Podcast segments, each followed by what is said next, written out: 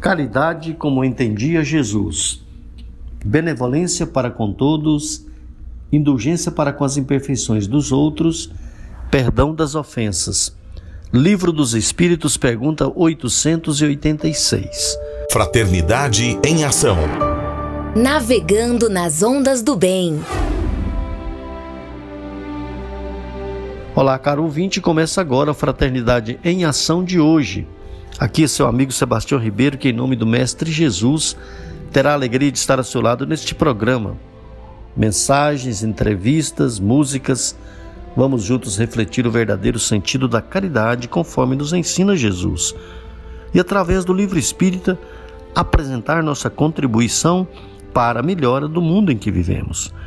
Fique ligado na nossa programação. Jesus, o Filho do Homem, Maria, Mãe da Humanidade, saiba mais com o Evangelho e no Conversa de Família de hoje falaremos sobre o perdão. Você aí, querido ouvinte, é capaz de perdoar? Então nós vamos falar hoje com. Fizemos uma entrevista no nosso Encontro Fraterno Alta de Souza e falamos com nosso amigo Sérgio Vilar de Itapira, São Paulo. Esse programa é uma realização do Centro Espírita Caridade o Caminho.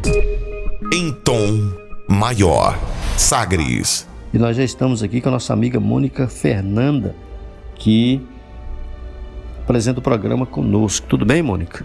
Tudo bem, muita paz, é uma felicidade novamente com nossos ouvintes, né, Sebastião? Isso mesmo, Mônica. Fazendo os agradecimentos iniciais aqui para o nosso, posso chamar, né, podemos chamar Roberval Silva de amigo, né? Nosso amigo Roberval Silva, que nos ajuda a montar o programa. É um verdadeiro artista, Roberval Silva, e a sua sensibilidade, né?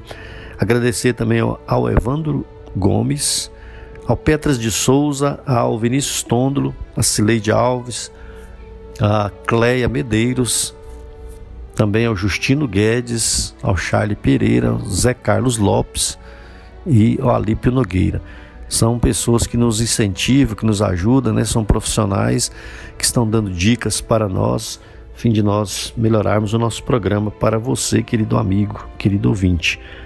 É, tem mais alguém aí, Mônica? O Francis, né? Os pessoal de Goianésia, né? Rio Verde, né? Então a gente fica o William Batista, mais suas filhas, o Jonatas, que é o nosso grande amigo, e a gente fica feliz por todos os colaboradores que vêm participando conosco. Muito bem. Vem aí a mensagem inicial e a nossa prece. Dos animais aos meninos. Pelo espírito Neio Lúcio, médium Francisco Cândido Xavier, livro Alvorada Cristã, lição 39. Meu pequeno amigo, ouça. Não nos faça mal, nem nos suponha seus adversários. Somos imensa classe de servidores da natureza e criaturas igualmente de Deus. Cuidamos da sementeira para que lhe não falte o pão ainda que muitos de nossa família, por ignorância, ataquem os grelos tenros da verdura e das árvores, devorando germes e flores. Somos nós, porém, que na maioria das vezes garantimos o adubo às plantações e defendemos-las contra os companheiros daninhos. Se você perseguir-nos sem comiseração por nossa fraqueza, quem lhe suprirá o lar de leite e ovos? Não temos paz em nossas furnas e ninhos, obrigados que estamos a socorrer as necessidades dos homens. Você já notou o pastor orientando-nos cuidadosamente? Julgávamo-lo, noutro tempo, um protetor incondicional que nos salvava do perigo por amor, e lambíamos-lhe as mãos reconhecidamente. Descobrimos, afinal, que sempre nos guiava ao fim de algum tempo até ao matadouro, entregando-nos a impiedosos carrascos. Às vezes, Conseguimos escapar por momentos, tornando até ele, suplicando ajuda e víamos, desiludidos, que ele mesmo auxiliava o verdugo a enterrar-nos o cutelo pela garganta dentro. A princípio, revoltamos-nos. Compreendemos depois que os homens exigiam nossa carne, resignamo-nos, esperando no Supremo Criador que tudo vê. As donas de casa que comumente nos chamam, gentis, através de currais, pocilgas e galinheiros, conquistam-nos a amizade e a confiança para em seguida nos decretarem a morte, arrastando-nos espantados e semi-vivos à água fervente. Não nos rebelamos. Sabemos que é um Pai bondoso e justo observando-nos, de certo, os padecimentos e humilhações, apreciando-nos os sacrifícios. De qualquer modo, todavia, estamos inseguros em toda parte. Ignoramos se hoje mesmo seremos compelidos a abandonar nossos filhinhos em lágrimas ou a separar-nos dos pais queridos, a fim de atendermos a refeição de alguém. Por que motivo, então, se lembrará você de apedrejar-nos sem piedade? Não nos maltrate, bom amigo. Ajude-nos a produzir para o bem. Você ainda é pequeno e, por isso mesmo, ainda não pode haver adquirido o gosto de matar. Não é justo assim colocarmos-nos de mãos postas ante o seu olhar bondoso, esperando de seu coração aquele amor sublime que Jesus nos ensinou. Xavier Francisco Cândido, Alvorada Cristã, pelo Espírito Neio Lúcio, F. E. B.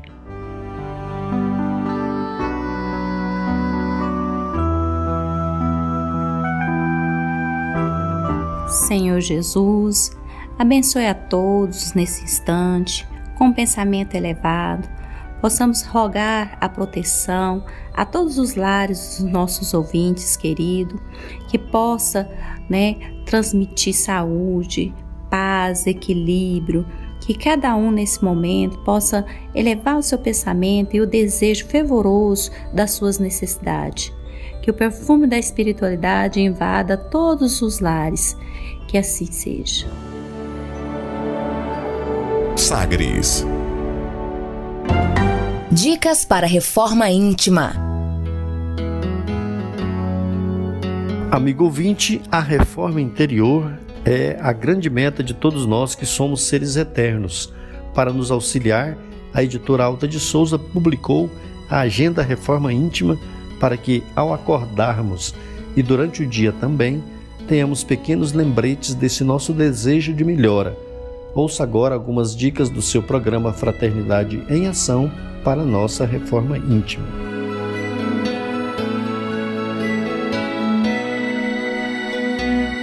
Agenda de reforma íntima, reflexão e vivência em torno do Evangelho. Linguagem sã e irrepreensível para que o adversário se envergonhe, não tendo nenhum mal que dizer de vós. Tito, capítulo 2, versículo 8. Meta do mês: desenvolver a paciência e combater a impaciência. Quando provações e dificuldades lhe pareçam aumentadas, guarde paciência e otimismo, trabalhando e servindo, na certeza de que Deus faz sempre o melhor. André Luiz, no livro Respostas da Vida. Meta do dia: cultiva a paciência perseverando na execução das tarefas árduas, mas necessárias. Sugestão para sua prece diária. Prece rogando paciência e perseverança ante as tribulações. Se você está interessado neste método para sua melhoria interior, conheça e utilize a Agenda Reforma Íntima. Ligue para a Livraria e Distribuidora Vantuil de Freitas no WhatsApp 9 9281 9661 9281 9661 e peça seus livros de reflexão, de estudos ou também aqueles livros que esclarecem e que auxiliem ao nosso equilíbrio interior. Fraternidade em Ação. O momento de crescimento espiritual na Sagres. Segundo Joana de Ângeles, todos precisamos de algo que nos auxilie a enfrentar com tranquilidade os problemas e a solucioná-los, a suportar as dores e superá-las, a compreender a necessidade das lutas e vencê-las, a manter o bom ânimo e não tombar em erros. Foi pensando nessas questões que escolhemos a passagem evangélica de hoje no Saiba Mais com o Evangelho segundo o Espiritismo, com nosso amigo Djalma Freitas.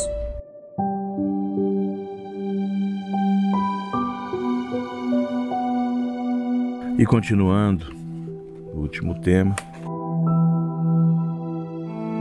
E aconteceu que, entrando Jesus no sábado em casa de um dos principais fariseus a tomar sua refeição, ainda eles os estavam observando. E notando quando os convidados escolhiam os primeiros assentos à mesa, propôs-lhe esta parábola: Quando fores convidado a alguma boda, não te assentes no primeiro lugar, porque pode ser que esteja ali outra pessoa mais autorizada que tu convidada pelo dono na casa, e que vindo este, que te convidou a ti, te diga: dá o teu lugar a este, e tu envergonhado irás ocupar o último lugar. Mas quando fores convidado, irás ou vais tomar o último lugar, para quando vier o que te convidou te diga: Amigo, senta-te mais para cima. Serve-te a isto. Então dá a glória da presença dos que estiverem justa, juntamente sentado à mesa porque todos que se exalta será humilhado, e tudo que se humilha será exaltado. Muito atual essa mensagem de Jesus. Nessas épocas de, de aparição, dessa necessidade de mostrar é, do ser humano, né, que ele cada vez mais estar presente em tudo, em todos os lugares, fazer parte desse mundo plástico, esse mundo material, essa lição é muito atualizada. E, e quantos, alguns de nós já não passou por essa, vamos dizer, entre as vergonha de chegar numa festa em algum lugar e sentando, aí o mestre de cerimônia, o próprio dono da festa te pede, você pode ir um pouco mais para trás ou em outro lugar. Jesus era muito sábio, né, meus irmãos? Ele sabia do potencial do orgulho e da vaidade que cada um dos seus filhos, seus irmãos, carrega. Se vamos ver lá então, nesses ensinamentos autor Jesus a necessidade do desenvolvimento da virtude da humildade. Esse é o cartão para o reino dos céus. Somente a humildade leva o homem a não sentir nunca uma circunstância alguma superior a quem quer que seja, porque conhece sua pequenez diante de Deus e muito ainda aprender.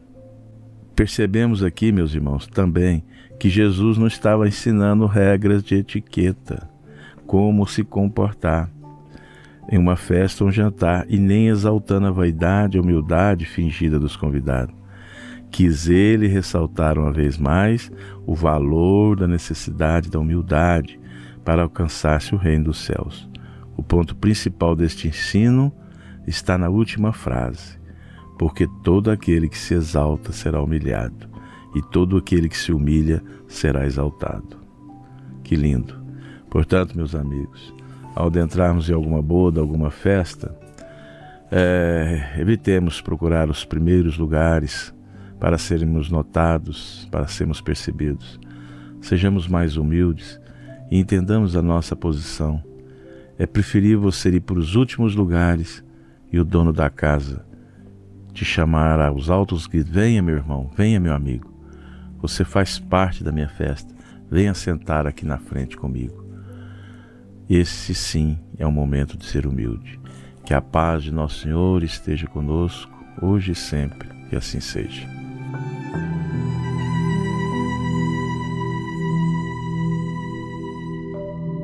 Fraternidade em Ação. Ondas de Amor à luz da doutrina espírita.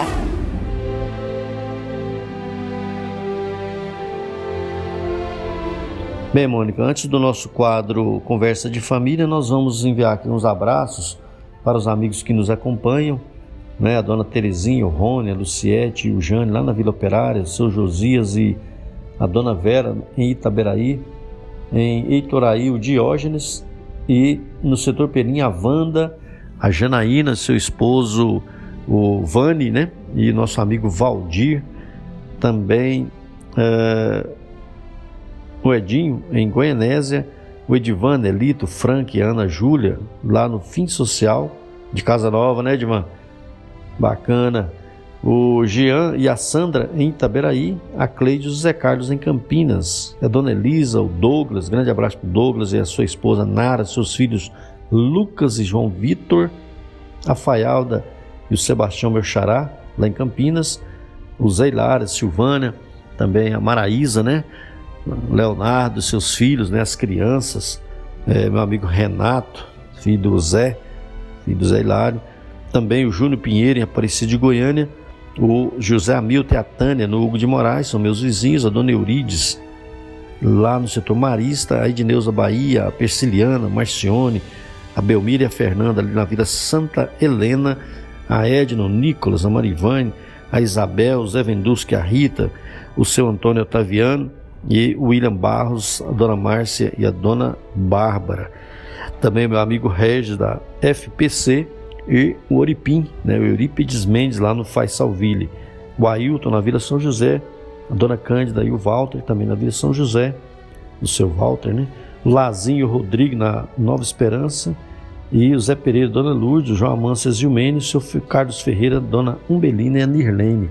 São os nossos amigos aí, depois nós falamos mais, porque aí nós vamos falar agora, Mônica, do, sobre o perdão, né? Um tema maravilhoso, né, Sebastião? E a gente vê a necessidade da, da questão do perdão para todas as pessoas. A gente está na no estudo de médios, né? Do, a gente da, da escola de médios, a gente está estudando vencendo a dor. Então tem vários casos lá, uhum. é o livro maravilhoso, exatamente para quem é, a questão de, do não só do perdão, mas também a vida continua, né? Então são temas importantíssimos. Exato. Nós também estamos estudando um livro chamado Nas Voragens do Pecado, em que mostra, né, a necessidade do perdão a todo momento.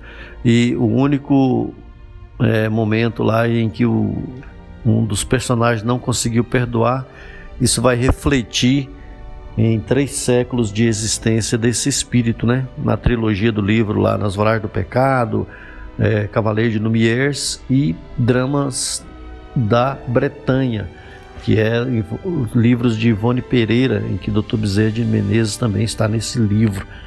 Bem, mas quem vai falar sobre o perdão, vai fazer uma abordagem muito bacana, é o nosso amigo é, Sérgio Vilar, que é de Itapira, São Paulo, que vai falar sobre esse tema Perdão, você é capaz de perdoar com novas abordagens. Então vamos à entrevista que nós fizemos com ele no Centro Espírita em Mauário, quando do nosso encontro fraterno Alta de Souza. Acompanhe aí, querido ouvinte.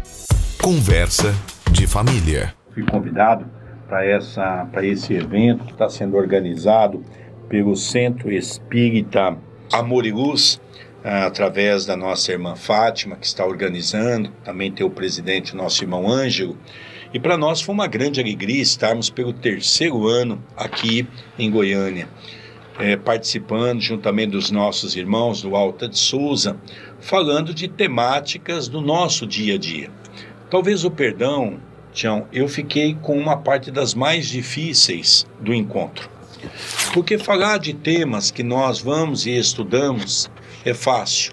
Falar de temas como o perdão, falar de temas como a vida e obra de Chico Xavier, falar de temas como a vida e obra de Jesus é muito difícil, porque o perdão ainda é o grande desafio para o homem no século 21. Apesar de Jesus ter declinado sobre a questão do perdão, e nós vamos continuar a falar sobre essa questão um pouco mais à frente, Sim. mas nós vamos ver que até hoje as religiões não conseguiram, de modo algum, atingir esse aspecto do perdão exatamente porque nós precisávamos de um complemento. Apesar de Jesus ter legado para a humanidade a questão da reencarnação, mas foi o Espiritismo que veio trazer à tona essa palavra que estava escondida no Novo Testamento, numa passagem de Jesus com Nicodemos, E que hoje a doutrina espírita tem como regra basilar, dentro do seu horizonte, dentro da sua estrutura maior, não é? a questão da reencarnação. E é a reencarnação que vai propiciar ao homem fazer questionamentos: por que eu tenho que perdoar? E talvez nós hoje temos essa facilidade de sairmos à frente no contexto do movimento espírita através de outras religiões, porque nós temos que ligar o presente, mas ao mesmo tempo nós temos que ligar ele ao passado e ao futuro. E aí é. que nós começamos a ver o grande desafio de trabalharmos agora no presente. Certo. Ouça aí o questionamento da, da Estela Sérgio Hilar. Qual é a importância do perdão para a nossa vida? Hoje, quando nós estudamos as informações nos trazidas do mundo todo com referência às doenças que culmina a criatura humana, nós vamos perceber que nós nunca tivemos tantas pessoas depressivas, nós nunca estivemos, nunca tivemos na sociedade tantos jovens e pessoas se suicidando, que na verdade nós usamos muito. Gosto muito do Geraldinho, que é o sogro do nosso querido irmão Cris, que fala muito da valorização da vida. Isso, não é? Geraldo é, Júnior, né? Geraldo Júnior, é. que é, uma, é um, um tema muito mais apropriado, porque o suicídio é uma coisa muito pesada. Então nós começamos a perceber que muitas pessoas desencantam da vida exatamente porque tem no capítulo do perdão um dos capítulos mais difíceis de ser exercido em nosso coração. E há fatores interessantes, nós vamos contar caso ao longo do nosso programa, que nós vamos perceber que o perdão é uma coisa tão difícil, mas tão difícil, porque as pessoas dizem assim: eu perdoo. Mas quando você passa uma situação difícil e que você realmente tem que exercitar o perdão, você vai perceber que é muito difícil. Eu conheci um caso, tinha muito interessante, gostaria de mencionar esse caso. Pois não. Senhor. Era uma moça que há cinco anos estava tentando uma gravidez. É. E ela não conseguia se engravidar. Era de família de posses, o marido tinha um bom salário, os pais também, e ela fez tudo o que era possível no campo da ciência para se engravidar. Procurou o centro espírita, procurou a igreja católica, procurou uma igreja evangélica, procurou benzedeiras, até que um belo dia veio o tão sonhado e esperada gravidez. Só que de repente aquilo, Tião, que era para ser dentro da pergunta da Estela, era para ser algo que pudesse ser para aquele lar uma bênção, aquele lar se transformou numa grande desgraça.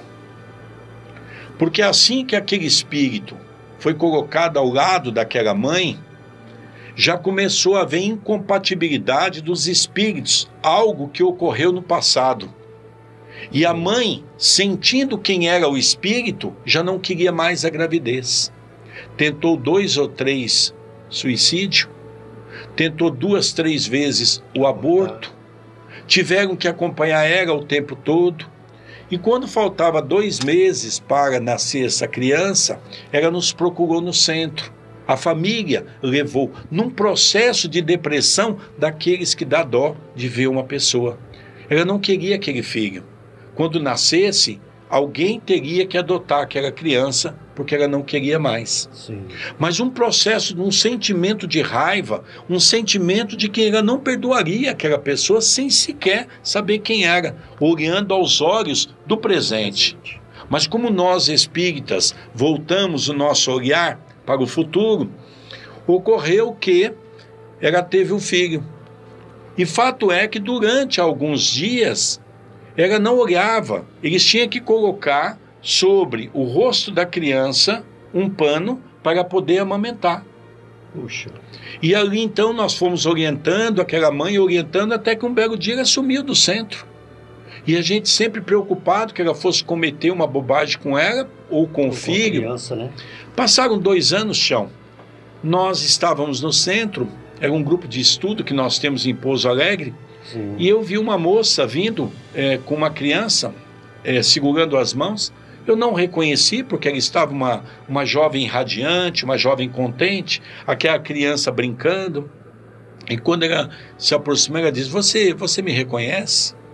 Eu sou sincero, Tião, não reconheci ela.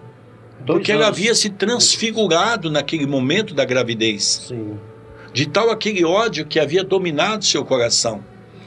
Então, ela falou: Olha, eu me mudei da cidade, não consegui falar com você, então eu vim aqui hoje para te agradecer, porque as orientações daquilo que o Espiritismo me, me trouxe do passado é que me deu condições de compreender que era um inimigo de um ontem, mas que eu tinha que amar no hoje. Ela tinha compreendido isso. E, a, e o menino, Sim. tão interessante, com dois anos, olhou para a mamãe, para a mãe e disse assim: Mamãe, eu te amo. E eu caí em lágrimas. Sim. E a mãe ajoelhou, abraçou que a criança e disse: Eu também te amo.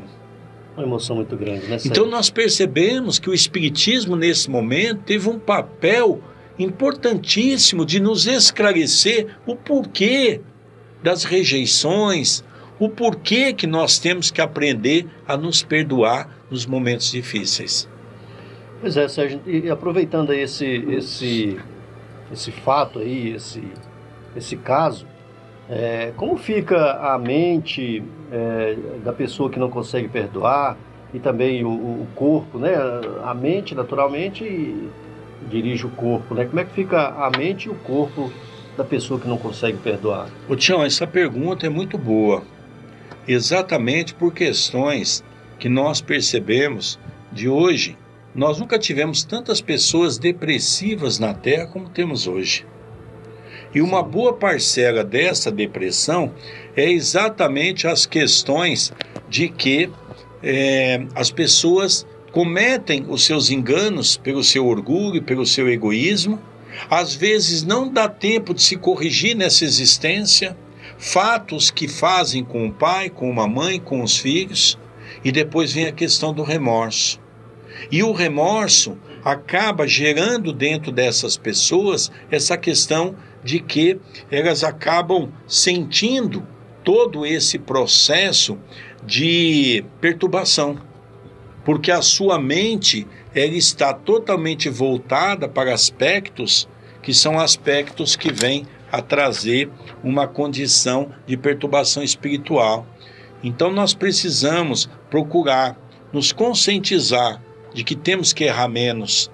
Temos que procurar ter a humildade, Tião, de quando errarmos, temos a humildade de tentar corrigir. Como disse Jesus, antes de deixar o seu agradecimento ao Pai Celestial, volte, reconcilie-te com o teu irmão e depois volte aqui. Se ele não quiser reconciliação, você fez a tua parte. Então hoje o Espiritismo vem quebrar as raízes do nosso orgulho, do nosso egoísmo, da nossa vaidade, dando a nós uma condição para viver uma felicidade mais intensa. Certo. O, o, Cristiano quer fazer uma pergunta, tem também uma pergunta aqui do, do, do Alexandre.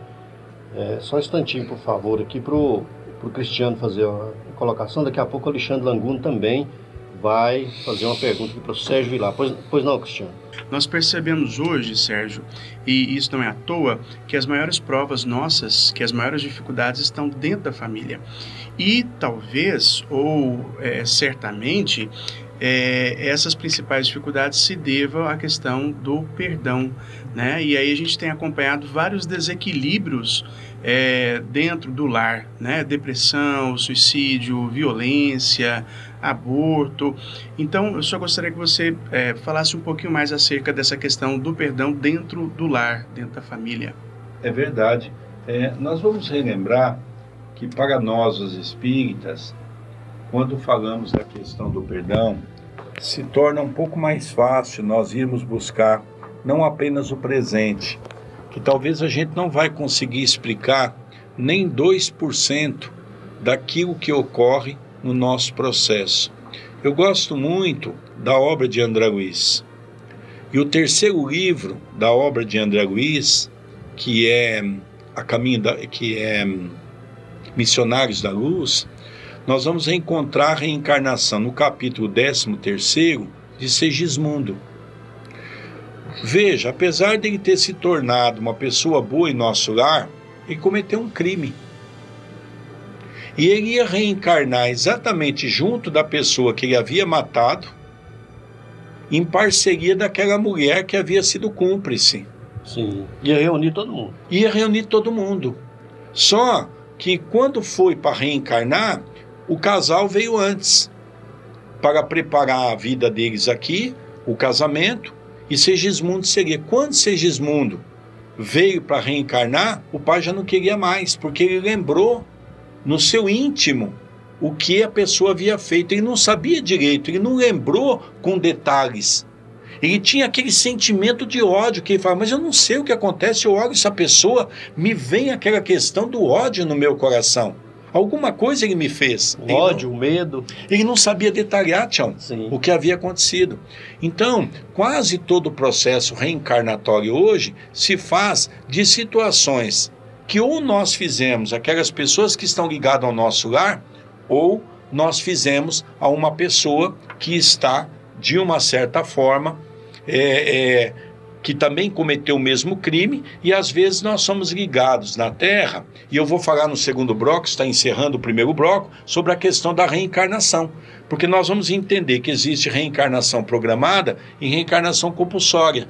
E aí nós vamos ver no próximo bloco a continuidade dessa resposta para entrar nas outras, nas outras perguntas. É, e só acrescentando aqui, Sérgio, que é uma das mais belas passagens, né, e eu creio que você vai é, tocar nesse assunto, é uma das mais belas passagens que nós podemos dar como exemplo do perdão, né, quando houve esse momento, esse encontro né, no mundo espiritual entre esses dois, esses dois espíritos aí. Sagres. Amigo ouvinte, faremos um breve intervalo e ouviremos uma mensagem e uma bela música. Convidamos a você, ouvinte, para aprendermos um pouco mais sobre Jesus, o Filho do Homem. Jesus, o Filho do Homem.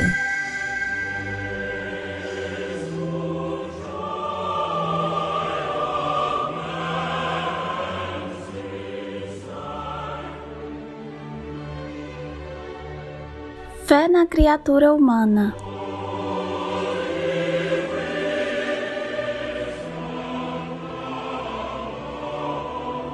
Aproximavam-se de Jesus todos os publicanos e pecadores para ouvir, e murmuravam os fariseus e os escribas, dizendo: Este recebe pecadores e come com eles.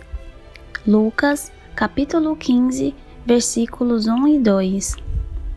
O mal que no homem se verifica é extrínseco e não intrínseco. No seu íntimo, cintila o divinal revérbero da face do Criador. Os defeitos, senões e falhas são frutos da ignorância, da fraqueza e do desequilíbrio de que a humanidade ainda se ressente. O problema do mal resolve-se pela educação. Compreendendo-se por educação, o apelo dirigido aos potenciais do espírito. Educar é salvar. Através do trabalho ingente da educação, consegue-se transformar as trevas em luz, o vício em virtude, a loucura em bom senso, a fraqueza em vigor. Tal é que consiste a conversão do pecador. Jesus foi o maior educador que o mundo conheceu e conhecerá. Remir ou libertar só se consegue educando. Jesus acreditava piamente na redenção do ímpio. Os sãos não precisam de médicos, mas sim de doentes. Tal critério que adotava. Invariavelmente agia sobre algo de puro e de incorruptível que existe no espírito do homem.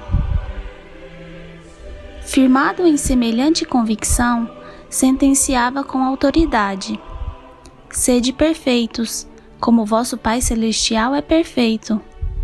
Esta sentença só podia ser proferida por quem não alimentava dúvidas sobre os destinos humanos.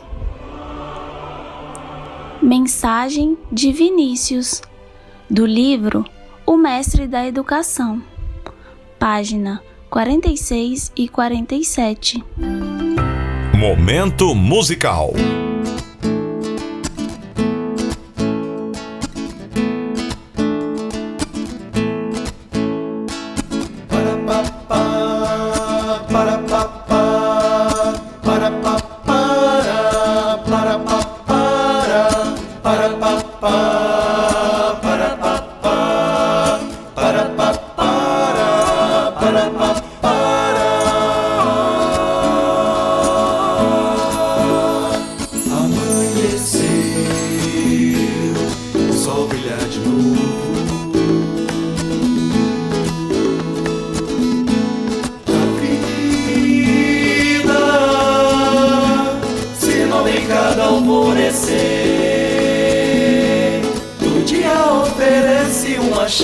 É momento pra recomeçar. Para a primavera vem, espalhando suas cores. Choro que hoje é triste, florescerá. Cultive o sorriso, não deixe a estação passar. Plante o amor, que essa flor verá de notar.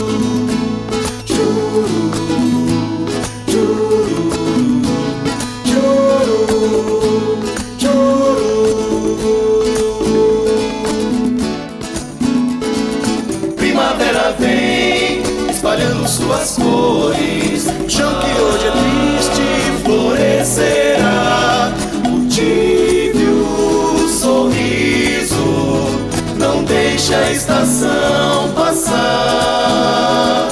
Ante o amor, essa voz.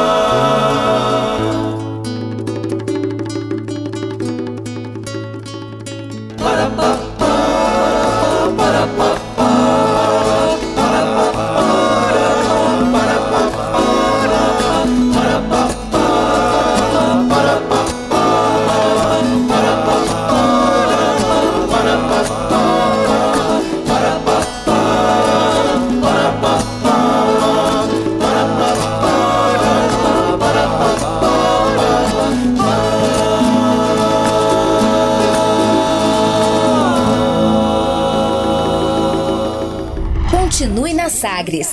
Daqui a pouco tem mais. Fraternidade em Ação.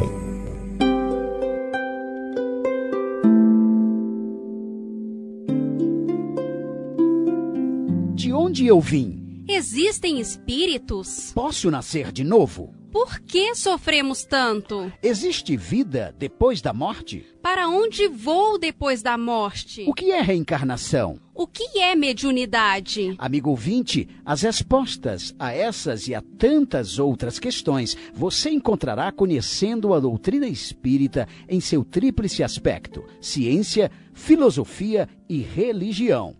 Procure uma instituição espírita em sua cidade. Participe das reuniões públicas. Conheça, leia e estude o Espiritismo e se beneficie com as suas luzes.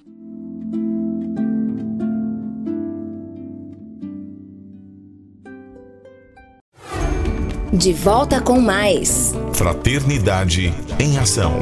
O seu momento de crescimento espiritual na Sagres.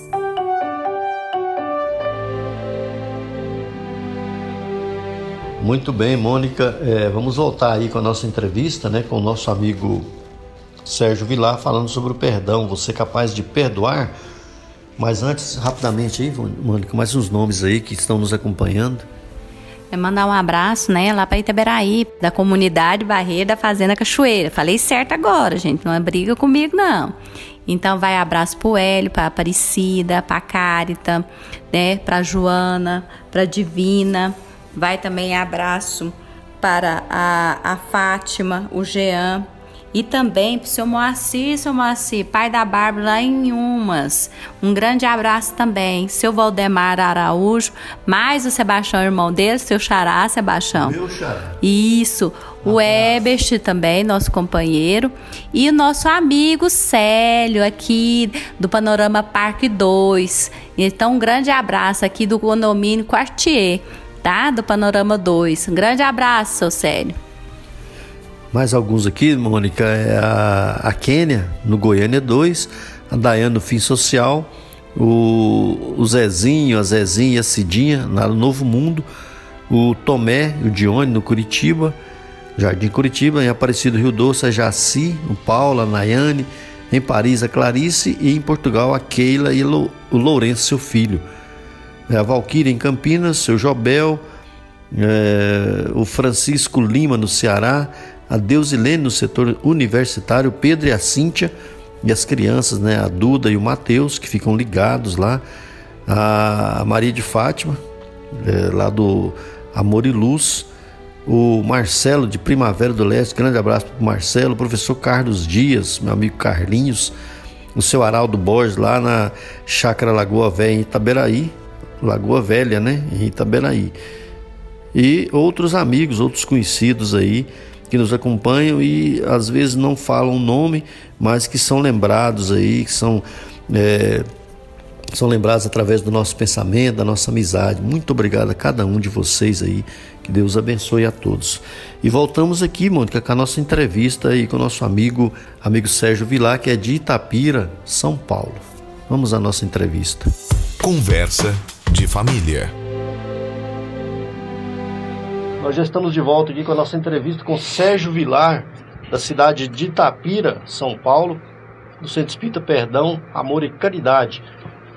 Nós estamos falando sobre o perdão, como ser capaz de perdoar. E no bloco anterior, o Sérgio Vilar estava trazendo para nós aí a passagem do livro do, de André Luiz, Missionários da Luz, sobre a reencarnação de Segismundo. Pois não, o, o É verdade. Primeiro que é o capítulo mais longo da obra de André Luiz. São 58 páginas. Eu gravei esse programa pela nossa TV web A Caminho da Luz. Só esse programa, só de programas de, deram 11 programas Sim. de 35 minutos, só do capítulo 13 terceiro. No livro dos Espíritos, como eu havia mencionado no final do programa, Allan Kardec pergunta quais são os tipos de reencarnação. E nós vamos ver que os dois são os tipos: reencarnação programada e a reencarnação compulsória. Num mundo como o nosso, que é um mundo de provas e expiações, é natural que a grande maioria das pessoas, Tião, não tem aquela programação como muitos imaginam. Ah, esse foi meu pai, foi minha mãe, viemos do mundo espiritual. Não, não é bem assim não que tem funciona. essa lembrança toda, não. Não, não tem essa lembrança e muitas vezes a maioria das famílias também não tem esse comprometimento. Sim. Por isso que se explica hoje essa grande evasão no campo da família. Não há comprometimento, de modo algum. As pessoas vão se afinizando, Tião. Um homem e uma mulher vão se afinizando, vão se encontrando, ou no caso hoje dois homens, ou no caso duas mulheres, Sim. vão tendo afinização, enfim, dentro daquele processo da, daquilo que tem que passar aqui na Terra, tentam uma caminhada, a grande maioria não conseguem, mas são espíritos afins, que têm as mesmas necessidades, se encontram nas mesmas questões espirituais, é? E depois nós vamos ver a questão da reencarnação programada, que é o que o André Luiz vem trazer para nós na sua segunda obra. A primeira é Nosso Lar, depois tem a segunda, que é Os mensageiros. Os Mensageiros. Então nós vamos ver que nos Mensageiros, a maioria daqueles exemplos que ali foi dado, todos eles caíram. Quer dizer, reencarnação programada não quer dizer, em hipótese alguma, uma reencarnação assegurada de vitória. Porque a grande maioria pode falhar, porque nós temos o livre-arbítrio.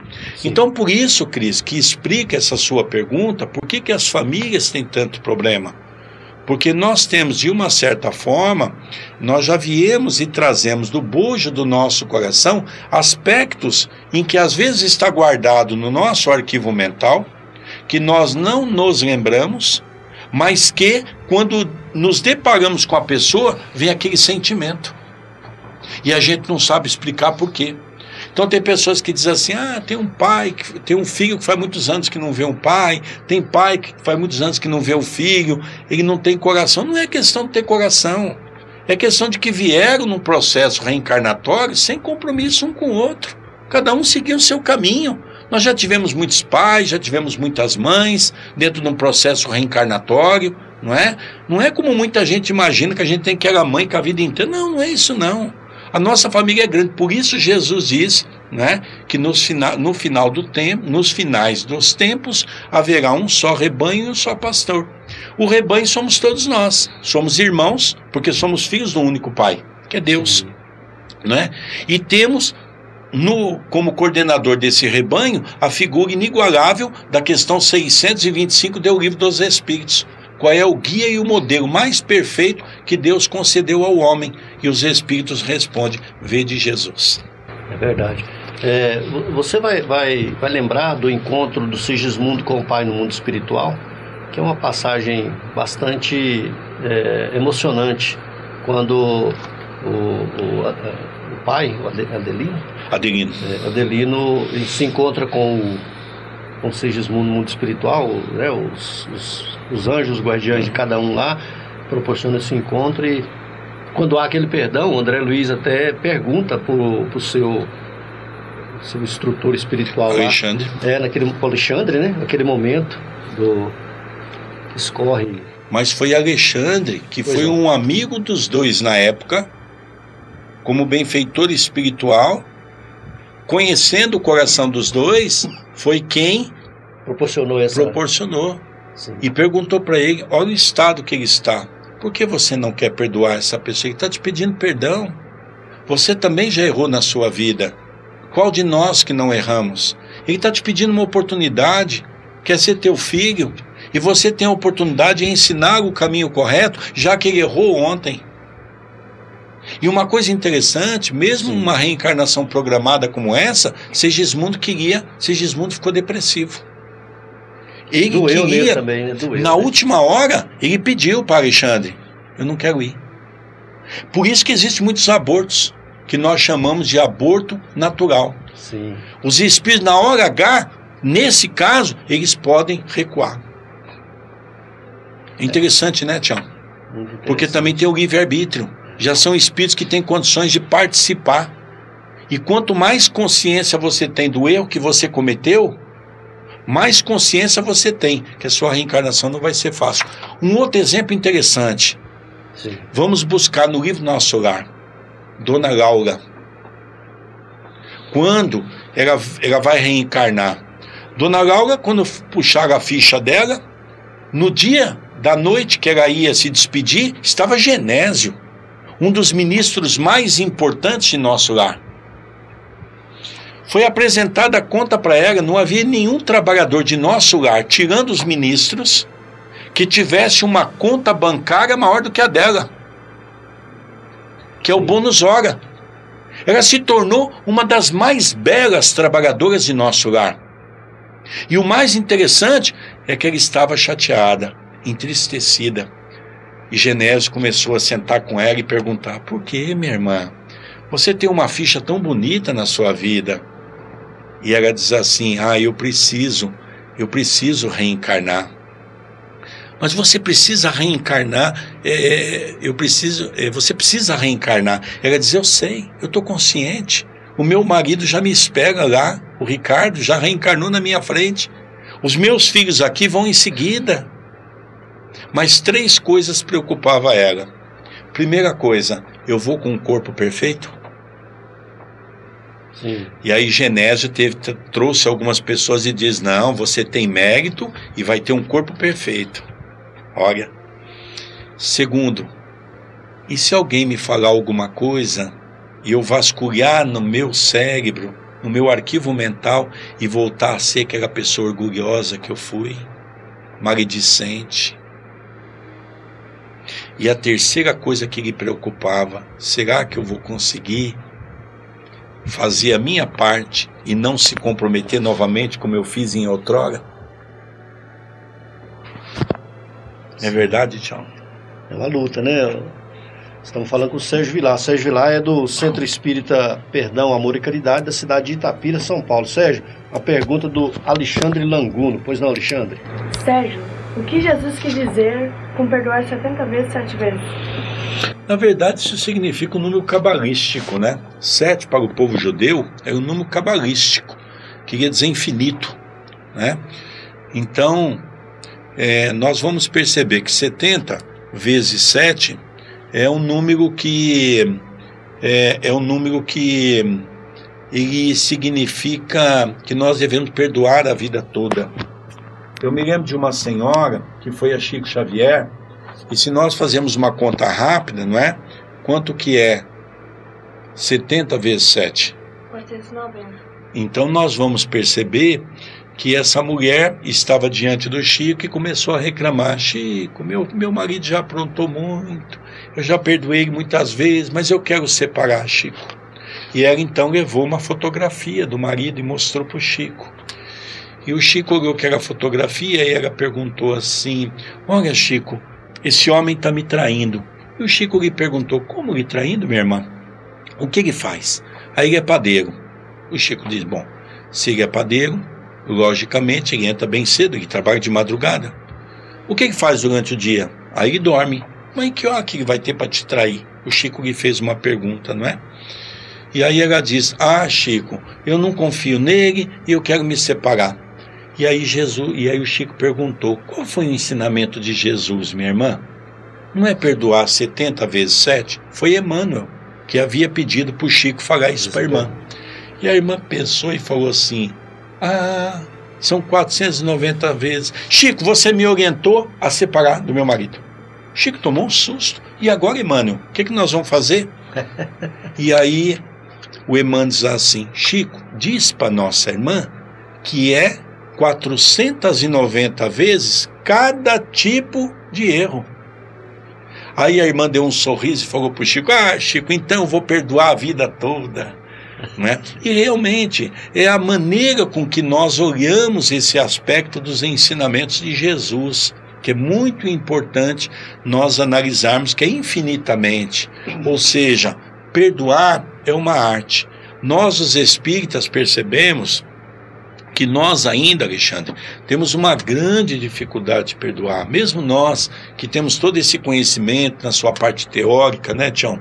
Quando Sim. alguém nos faz alguma coisa, geralmente a gente fica magoado, a gente fica entristecido, mas o que nós espíritas temos que compreender, e aí tem uma mensagem no Evangelho segundo o Espiritismo de Irmã Rosária, que eu acho uma das mais belas pérolas que Allan Kardec traz para todos nós das mensagens do mundo espiritual.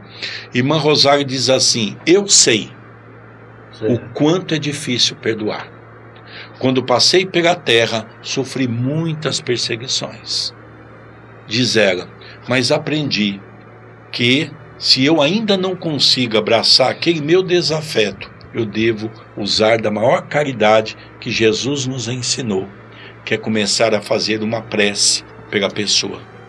E é interessante, Tião, Cris, Estela, Alexandre e todos os nossos radiovintes, é que a gente percebe que uma coisa é certa: quando eu não perdoo, quem mais sofre sou eu mesmo.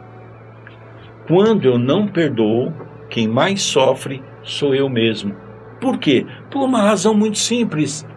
Eu começo a trazer para o meu cérebro informações, eu acabo me desequilibrando, eu desconto em pessoas que não têm nada a ver com a minha raiva e com o meu ódio, eu me comprometo à minha saúde, aonde passo a ter doenças seríssimas e hoje as universidades do mundo todo, nos estudos que estão fazendo, estão provando que a grande maioria das nossas doenças é gerada pelo desequilíbrio emocional dos nossos pensamentos.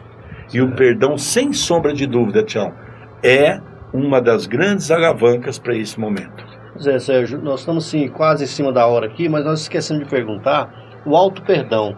Você podia falar para nós também sobre o alto perdão? É verdade, Tião, nós estamos esquecendo, porque o alto perdão hoje sim. é um dos índices que mais tem levado as pessoas ao quadro de depressão. Porque o auto perdão, o que significa? É você se auto perdoar. Certo. Então tem muitas pessoas que às vezes cometeu algum erro para com o pai, para com a mãe, para com o filho. De repente essas pessoas desencarnam e as pessoas se sentem aflitas, porque não tem como reparar o seu erro. Então o espiritismo nos ensina que nós devemos fazer ao outro o que gostaria que o outro fizesse para nós. Então vamos usar do recurso da prece, vamos conversar com esses espíritos que estão ouvindo e sentindo a nossa sinceridade. E vamos procurar no nosso dia a dia fazer todo o bem que está ao nosso alcance. Porque é somente dessa maneira que nós vamos conseguir, de maneira efusiva, fazer com que o Evangelho se estenda em nosso coração. E quando nós temos o Evangelho no lar, nós vivemos uma, uma vida melhor. Muito bem. Sérgio, nós ficamos muito felizes aí com a sua atenção para conosco. É, te agradecemos aí você ter nos atendido e trazendo esse tema importante para todos nós aí, perdão, como ser capaz de perdoar. Muito obrigado, Sérgio. Nós agradecemos você e a todos os nossos amigos que aqui estão conosco. Fraternidade em ação. Ondas de amor à luz da doutrina espírita.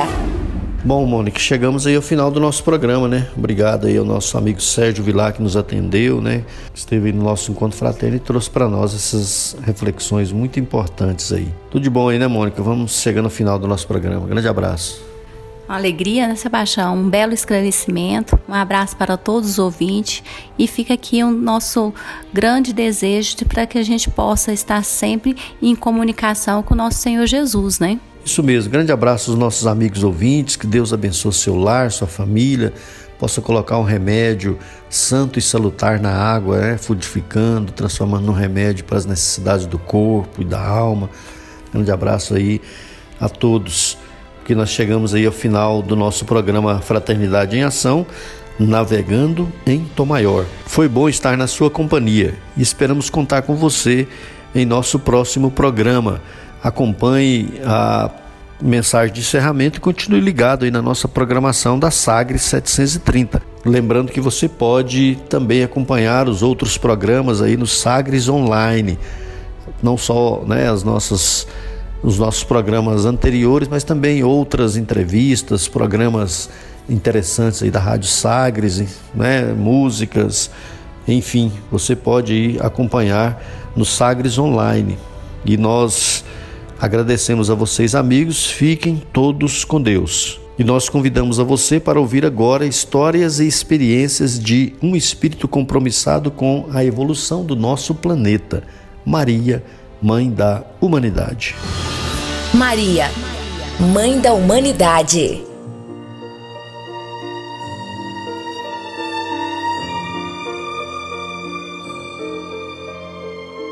Do livro Maria, Mãe de Jesus.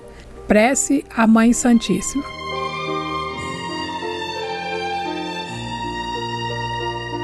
Mãe Santíssima, enquanto as mães do mundo são reverenciadas, Deixa-te recordemos a pureza incomparável e o exemplo sublime.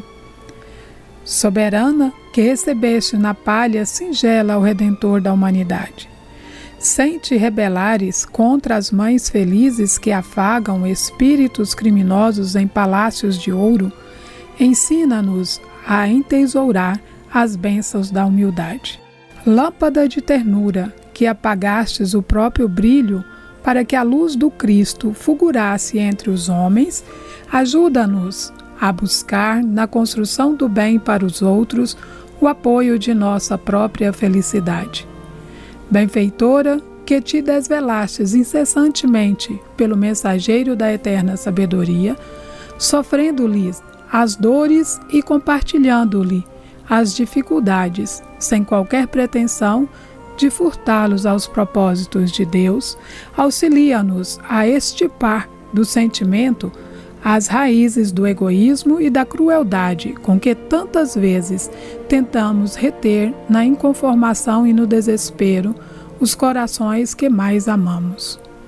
Senhora, que viste na cruz da morte o Filho Divino, acompanhando-lhe a agonia com as lágrimas silenciosas de tua dor, sem qualquer sinal de reclamação contra as criaturas da terra.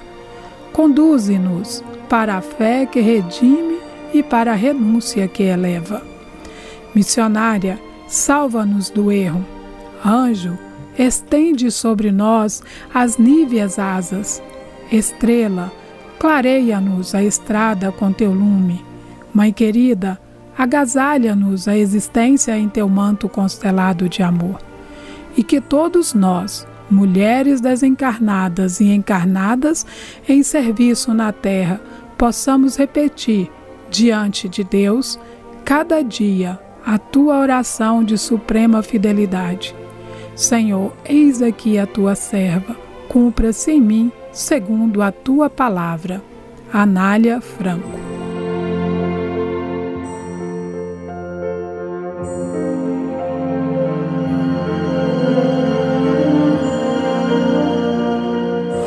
Fraternidade em Ação. O momento de crescimento espiritual na Sagres.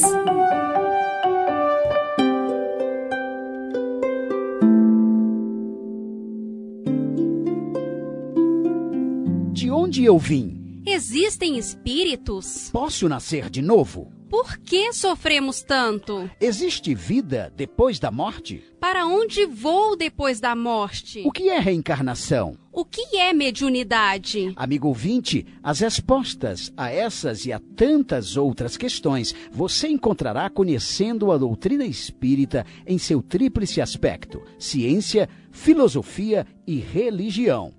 Procure uma instituição espírita em sua cidade. Participe das reuniões públicas. Conheça, leia e estude o Espiritismo e se beneficie com as suas luzes.